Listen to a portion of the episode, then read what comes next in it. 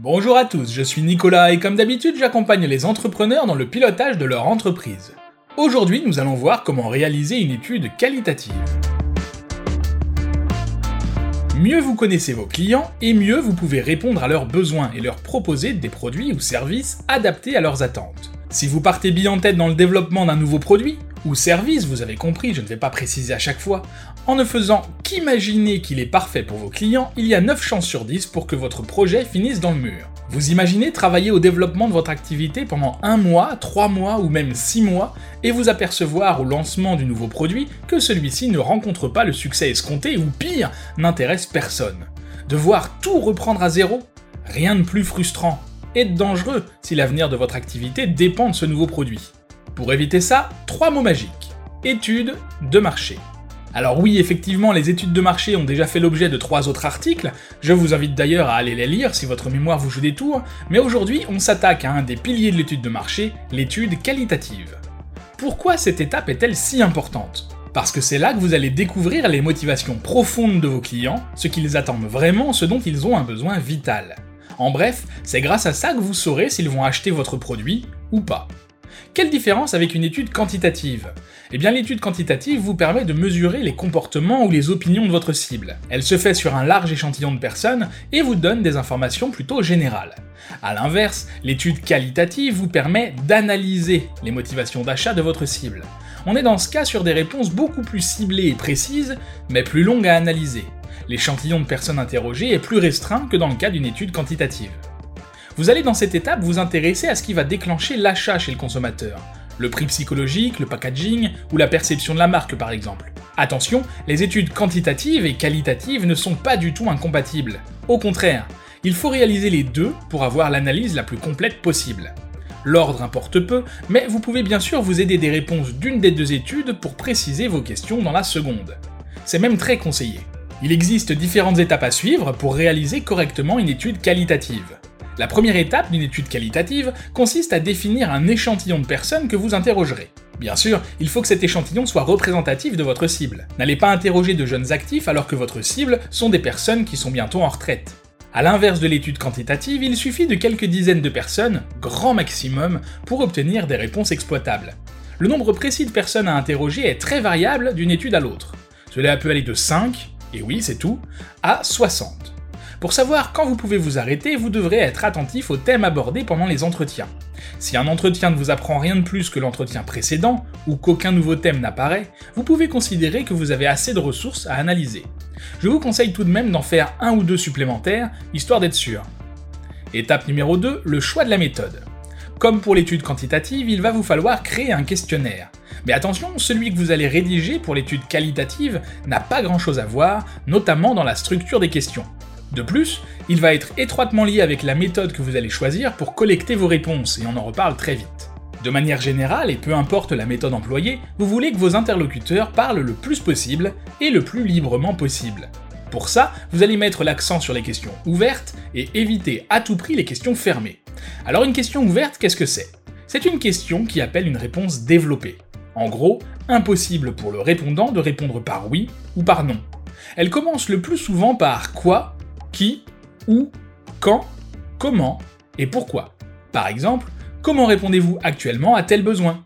Quand avez-vous pris l'habitude de? Pourquoi achetez-vous ce produit plutôt qu'un autre? Et n'oubliez pas qu'à chaque réponse, vous pouvez et devez approfondir encore plus. Quand vous dites ça, qu'entendez-vous par là?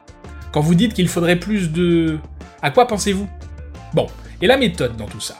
Il existe plusieurs méthodes de récolte d'informations pour les études qualitatives, chacune ayant son lot d'avantages et d'inconvénients, certaines plus adéquates que d'autres, selon votre situation. Tout d'abord, l'entretien individuel. Bon, pas besoin de longues explications sur ce qu'est un entretien individuel. Comme son nom l'indique, c'est un entretien avec un seul interlocuteur en face de vous. Il peut se faire sous forme de rendez-vous ou dans la rue, sachant que les personnes interrogées dans la rue sont souvent moins réceptives et peuvent donc répondre sans vraiment réfléchir, ce qui ne vous garantit pas des réponses de qualité. Je ne recommande donc pas de le faire dans la rue. L'énorme avantage de l'entretien individuel, c'est que puisque vous êtes face à face avec le répondant, vous êtes pleinement concentré sur lui. Non seulement vous récoltez les informations qu'il vous donne, en répondant, mais aussi celles qu'il ne vous donne pas, en tout cas pas consciemment. Je veux parler du langage corporel. Avec un peu d'observation et d'habitude, vous saurez si la personne en face de vous est mal à l'aise avec un sujet par exemple. Ce type d'entretien peut être non directif, c'est-à-dire que le répondant parle librement sur un sujet que vous lui donnez. Il peut aussi être semi-directif quand un guide d'entretien cadre l'échange, ou carrément directif, ce qui se fait souvent sur papier, l'interviewé répondant point par point aux questions posées. Ensuite, l'entretien groupé. Ici, c'est facile, c'est comme l'entretien individuel, sauf que vous faites face à un groupe. Merci de suivre. Dans ce cas, clairement, le rendez-vous est tout indiqué et doit être planifié. Le groupe constitué doit contenir entre 5 et 10 personnes, tout appartenant à votre cible. Le fait d'avoir plusieurs interlocuteurs vous fera perdre un peu de précision. C'est pour ça que ces entretiens sont généralement filmés. Ça vous permet de vous concentrer sur le bon déroulement de la réunion sans vous soucier, pour le moment, d'analyser toutes les réponses et comportements des participants. Votre rôle en tant qu'animateur sera d'inciter les participants à exprimer leurs idées et à interagir les uns avec les autres sur un sujet précis. Ce type d'entretien a pour avantage de vous faire obtenir des réponses plus rapidement qu'en entretien individuel, mais ce que vous gagnez en temps, vous le perdez en précision. À vous de choisir de quel côté la balance doit pencher. Enfin, l'observation sur le terrain ou l'étude de comportement. Avec cette méthode, vous observez les personnes cibles dans leur véritable environnement, sans qu'elles aient conscience que vous les observez. Par exemple, vous pouvez observer le comportement des clients qui entrent dans votre magasin. Combien de temps leur faut-il pour trouver ce qu'ils cherchent? Sont-ils à l'aise dans les interactions avec votre personnel? Où vont-ils en premier, puis où vont-ils ensuite? Dans quelles circonstances partent-ils sans faire d'achat? Si elle est très efficace, cette méthode d'étude qualitative nécessite cependant une capacité d'observation extrêmement fine. La troisième étape est l'analyse des réponses. Courage, on arrive au bout de cette épreuve. Une fois que vous avez récolté suffisamment de réponses, de données brutes, il va falloir les passer à la moulinette. Et sous cette expression datant du début des années 90, et oui, ça fait plus de 30 ans maintenant, se cache en réalité une étape primordiale. Vous allez devoir analyser chaque réponse, chaque terme employé par les répondants et en tirer des conclusions il suffit de commencer par répertorier l'ensemble des thèmes abordés par les répondants lors des différents entretiens, puis lister l'ensemble des réponses données avant de les regrouper par thématique. Le travail s'achève avec l'analyse transversale des thèmes. Analyse transversale. Quel terme barbare et peu engageant. En fait, en fonction du regroupement des réponses par thème que vous aurez préalablement fait, vous vous rendrez vite compte qu'il ressort des orientations de pensée très semblables. Oui, je sais, on se croit unique, mais finalement on ne l'est pas tant que ça. Vous n'avez qu'à les classer par thème ou par famille et observer ce qu'il en ressort. Cela vous permettra de dégager des conclusions et de faire des préconisations. Bravo, vous pouvez aller vous reposer, vous avez terminé votre étude qualitative.